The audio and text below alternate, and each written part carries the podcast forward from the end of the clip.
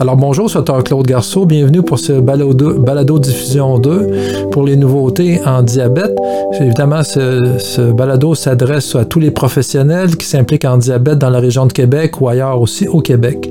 J'ai comme invité spécial aujourd'hui M. Jean-Sébastien Jean, Jean Lecomte, qui est pharmacien communautaire. Une des nouveautés récentes qui mérite un peu de discussion, c'est l'introduction sur le marché québécois du Libre 2 et surtout son, son acceptation par la régie. Alors, Jean-Sébastien, est-ce que vous pourriez nous indiquer en quelques mots pourquoi vous êtes impliqué en diabète, d'où c'est que vous venez en quelques secondes? Oui, bonjour, docteur Garceau. Donc, effectivement, euh, je m'implique en diabète dans la région de Québec. Puis, euh, ben en fait, moi, j'ai surtout le goût de m'impliquer parce que, bon, premièrement, c'est une pathologie qui m'intéresse.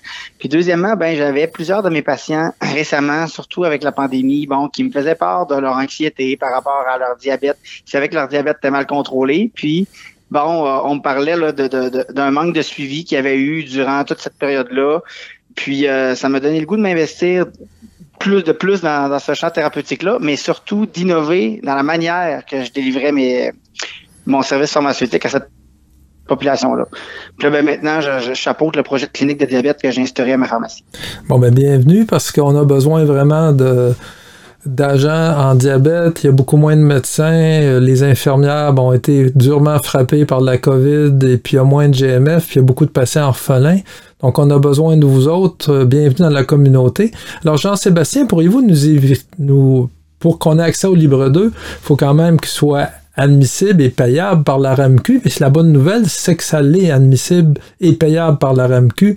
Alors, pourriez-vous nous, énumérer les critères de, pour que le, le Libre 2 soit remboursable par la RAMQ? Bien sûr. Dans le fond, c'est un peu euh, c'est un peu comme avec le Libre 1. Ça va dépendre du type de diabète. Donc, euh, si on parle des patients diabétiques type 1, ben en fait, les personnes entre 4 et 18 ans euh, sont admissibles maintenant au Libre 2 par la RAMQ. D'emblée. D'emblée. D'emblée. Puis pour les personnes diabétiques type 2, 18 ans et plus, dans le fond, les critères de remboursement, ça reste sensiblement la même chose. Donc, ça prend une thérapie insulinique intensive. Donc, on parle de soit pompe à insuline ou plus de trois injections d'insuline par jour, puis et avoir des épisodes d'hypoglycémie qui sont fréquents, malgré un plan de gestion de la glycémie, malgré bon un suivi serré, tout ça. Donc, c'est les critères là, qui ressemblent pas mal au, au Libre Puis, euh, qu'est-ce qui se passe pour les patientes qui sont couvertes par la RAMQ, qui ont un programme, qui ont une prescription pour le Libre 1, mais qui aimeraient euh, pouvoir profiter du Libre 2 puis de ses alarmes? En fait, là, c'est extrêmement facile en pharmacie, ça se fait tout seul. Euh, au fond, les patientes ou patients qui ont un Libre 1, maintenant, avec la RAMQ, ça se fait directement. En tout cas, ça dépend des logiciels de pharmacie. chaque logiciel a ses petites particularités, mais grosso modo, c'est censé se faire directement. Moi, je l'ai essayé à ma pharmacie, puis une patiente euh, RAMQ, Libre 1, sans aucun, sans aucune action autre que changer mon produit pour du Libre 2. Ça passe automatique ça passe au même prix. Donc, il n'y avait aucune différence de ce côté-là. En fait, c'était ma demande un petit peu euh, à la RAMQ, à la compagnie. Euh, je dis pas que je suis responsable de ça, mais c'est clair qu'il fallait que ce soit transparent. Donc, il n'y a aucune nouvelle demande qui est nécessaire via la plateforme de la RAMQ.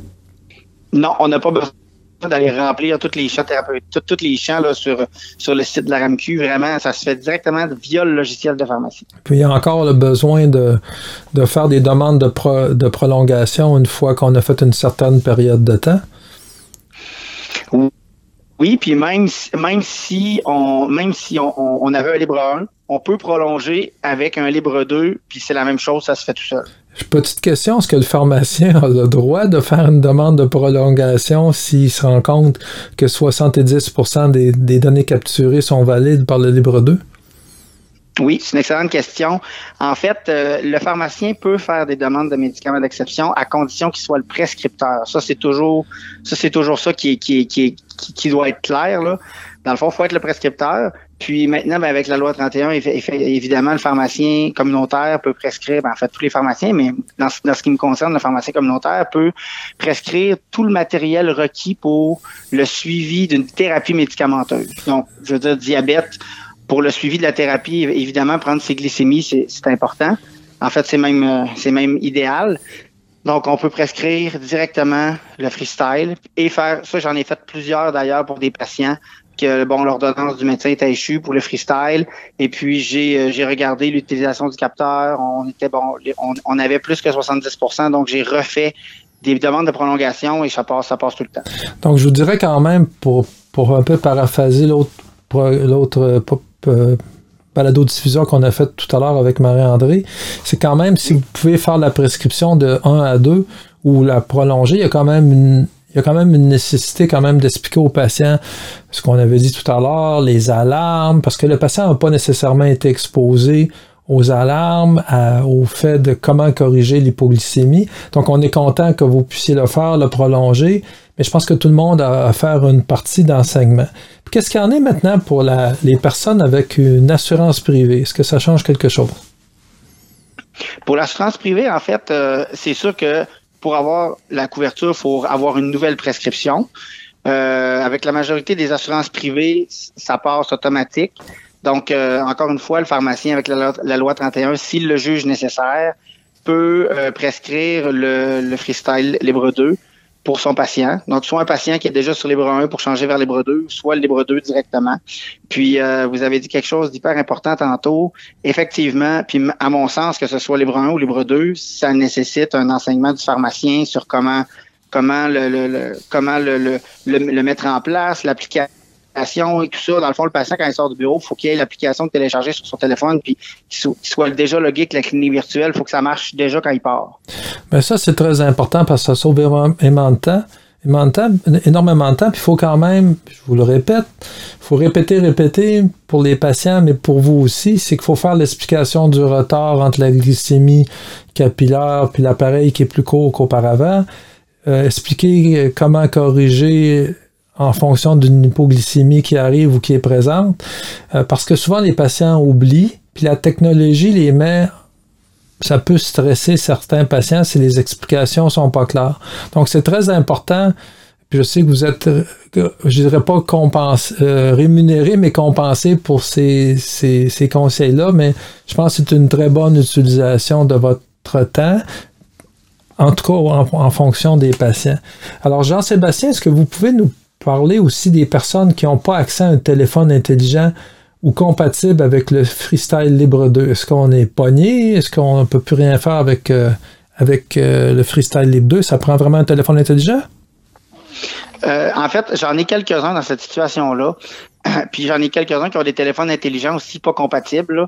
dans le fond, ça, on peut aller, on peut facilement trouver sur le, le site internet monfreestyle.ca si les téléphones sont compatibles.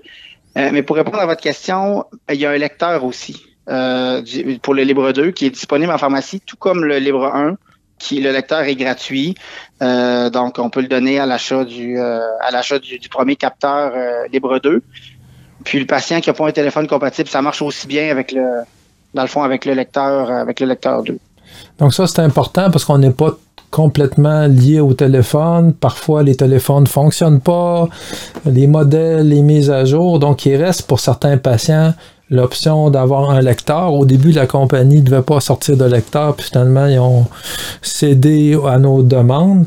Euh, pour savoir euh, s'il est compatible avec votre, le téléphone du patient, comment on fait comme pharmacien euh, pour avoir ou comme professionnel pour savoir si le téléphone est compatible? Ben en fait, ben c'est ça. On peut y aller avec le, site internet monfreestyle.ca. Sinon, il y a toujours aussi possibilité d'appeler la compagnie directement. Euh, mais euh, de mon expérience, il n'y a pas beaucoup de téléphones qui sont pas compatibles. Je pense qu'il y a certains Android qui ne le sont pas, mais iPhone le sont tous. Ben, disons que si le, téléphone est, est, deux, deux, à trois ans, il est récent de deux à trois ans, ça devrait normalement fonctionner. Habituellement, pour, comme, expérience personnelle, la plupart des patients sont capables de gérer ça, mais certains, il faut les aider, le mettre dans leur téléphone. Évidemment, c'est plus de temps.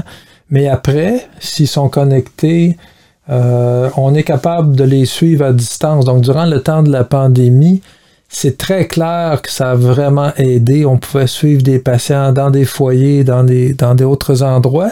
Puis comme pharmacien, si vous voulez être sérieux, entre guillemets, dans le suivi de l'insuline, et que le patient a un Fistrel Libre 2, il faut l'inscrire sur la plateforme pour être capable de le suivre à distance lorsqu'il vous appelle pour des conseils. C'est sûr que ça prend du temps, mais je pense que vous allez être récompensé de façon majeure par une très bonne intégration de la technologie.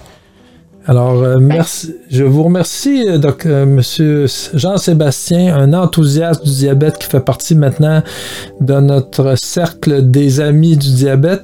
Et merci de votre implication. Puis, je soulignerai ici qu'on vient de réintégrer beaucoup de pharmaciens cette année avec bonheur. Puis, c'est surtout qu'on vise maintenant une meilleure qualité des soins.